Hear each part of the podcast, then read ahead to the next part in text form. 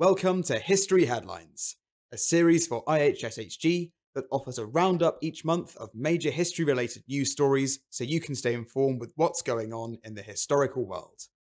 In this episode, we'll cover hidden archaeological treasures revealed in August's heatwaves, the return of the Benin bronzes to Nigeria, an enormous historical museum opening in Hong Kong, and the National Geographic Museum celebrating the 100th anniversary of Tutankhamun's tomb's discovery. If you enjoyed today's content and haven't already, please do consider liking and subscribing, as well as checking out our YouTube channel, Facebook, and Spotify for more historical content in English and Portuguese. Our first story looks at a number of unexpected finds that appeared due to the heat waves and lower water levels across Europe this past month. The exceptionally hot summer this year is something I'm sure we've all felt, and one curious side effect of the unusually warm weather is that it has revealed a number of interesting archaeological finds that would otherwise be hidden. Lower levels of the Tiber in Rome have revealed what remains of an ancient bridge built by Emperor Nero in 50 CE under the Vittorio Emanuele II Bridge in the city. And in Spain, a structure known as Spain's Stonehenge has emerged in the Valdecañas Reservoir in Caceres, believed to date back to 5000 BCE. Stones only discovered in 1926 and have been visible only four times up until now. Even an entire ghost village, the former settlement of Aceredo, has resurfaced in Galicia near the border with Portugal. In the UK too, treasures have been discovered, such as a ruined church in Derbyshire and the remains of old trees in Colliford Lake in Cornwall. Perhaps the most striking discovery, however, has been the ruins of a 17th century garden in Lydiard Park stately home in Swindon, where dry grass has revealed the impressions of the old garden and what used to be arranged there. If records are to be believed, it would have been an impressive aristocratic garden space, with a number of sculpted trees and hedges, flower beds, and artificial streams. The Friends of Lydiard Park have said that they are delighted to further explore the site's history, with Chair Sarah Finch Crisp saying it has exceeded all our expectations. There is now clear evidence of an ornamental garden being there, which shows a 260 acre area of formal topiary gardens, including a canal. That being said, some of these finds have been less pleasant. Along the River Elbe in Germany and the Czech Republic, there have been found hunger stones from the 16th century that, rather chillingly, warn that times of scarcity and hardship are coming when the stones are exposed from the water. One stone carved in 1616 even says, If you see me, cry. Lower levels in the Danube in Serbia have also revealed the sunken remains of Second World War ships, some of which still have live explosives as cargo. One vessel, part of a former Nazi fleet sunk in 1944, has been found near the town of Prahovo. Similar finds have been made in the Po in Italy such as a 1943 armaments barge and a large bomb, requiring the village of Mantua to be evacuated whilst it was removed and destroyed. These less pleasant items are, to my mind, a somber reminder that, while some of these finds are fascinating to see, they are nevertheless born from environmental problems caused by climate change and drought that has affected many parts of Europe and the wider world over the past few months. Secondly, we go to Germany, where an agreement has been signed with Nigeria to return to them the Benin bronzes, artifacts stolen in the 19th century that are amongst Africa's most culturally significant treasures. This will be the largest transfer of artifacts from a colonial context to date, covering 512 objects that ended up in Berlin in the early 20th century. The bronzes comprise of sculptures and plaques believed to have been created in the 13th century. The collection also includes a number of items made of other materials, such as ivory, coral, and wood.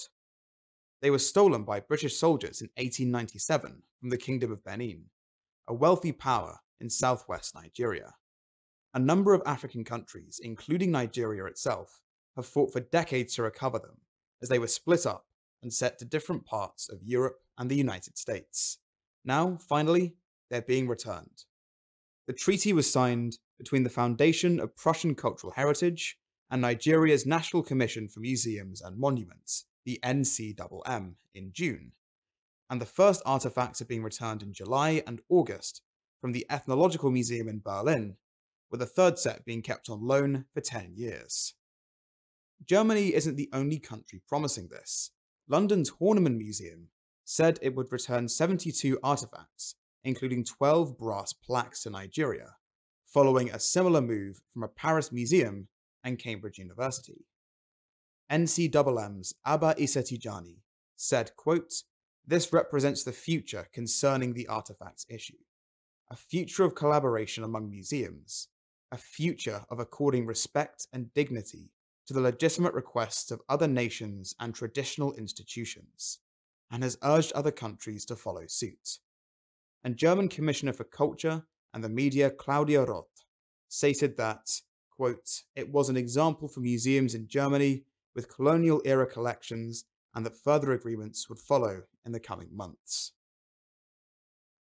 French art historians estimate that 90% of Africa's cultural heritage is still in Europe, and the struggle has been drawn out to have these artifacts repatriated back as the legacy of colonialism continues to be discussed, and whether it is still appropriate for formal colonial powers to keep and display cultural treasures stolen in the past. Our third story takes us to Hong Kong, where a new cultural exhibit known as the Palace Museum opened last month, with over 900 cultural treasures being displayed on loan from the Palace Museum in Beijing, the biggest loan since the museum's opening in 1925. Spanning over 5,000 years of cultural history, the museum hosts a variety of extraordinary items from across ancient and medieval China, some of which have never been on public display before. Exhibits include bronzeware, embroidery, paintings, and even a white glazed ceramic pillow that dates back to the Song dynasty, 960 to 1279 CE. So famous, in fact, that poems were written about it by the Emperor Qianlong, who reigned from 1711 to 1799. The museum has been heralded as Chinese culture's window on the world, and is shaped like an ancient square cauldron called a ding, the building that houses the exhibition was designed by award winning architect Rocco Yim. According to director Louis Ng Chi-wa, the museum's intention is to help Chinese culture to go global, bridging the world's diverse civilizations in the process. The museum has the intention of staging a joint exhibition with European museums, featuring collections from the Ming Dynasty, 1368 to 1644, and Qing Dynasty, 1644 to 1912 as well as European royalty from 1300 to 1900. Ng has also shown interest in having other cultures such as Central Asian and Islamic artifacts shown too that have relevance to Chinese history, many of which aren't usually shown in China. The museum has proven extremely popular thus far, attracting large queues on the day it opened. One museum lover described it as, quote, unforgettable to see the treasures in Hong Kong, adding he had visited the Palace Museum in Beijing many times before. And finally, we go to the National Geographic Museum in the United States, where they are celebrating 100 years of the discovery of Tutankhamun's tomb, with an exhibition that brings key artifacts to life for the digital age.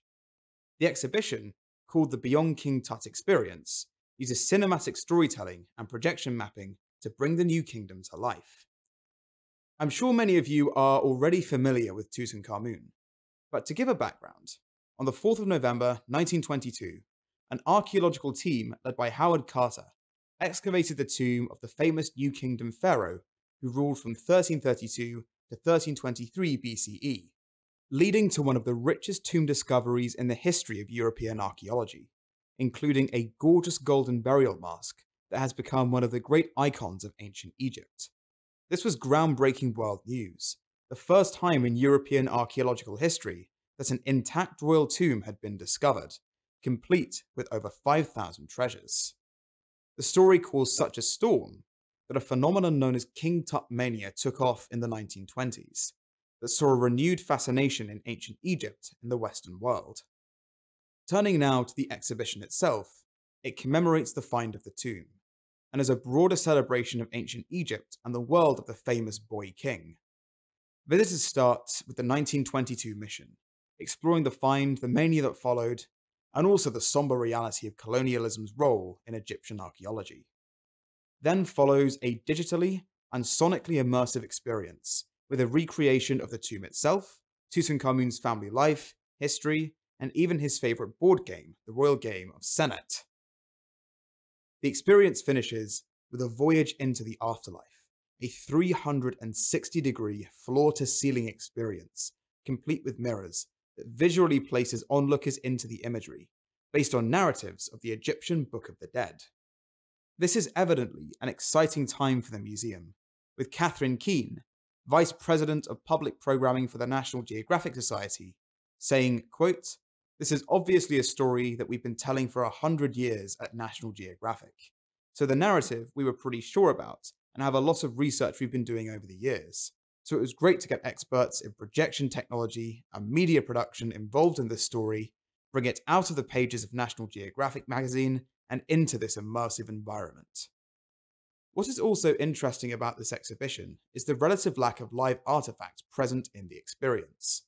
The majority of artifacts are in the Egyptian Museum in Cairo, although they are now being moved to the Grand Egyptian Museum near the Giza Pyramids that will open this year to mark the 100th anniversary of the tomb's opening.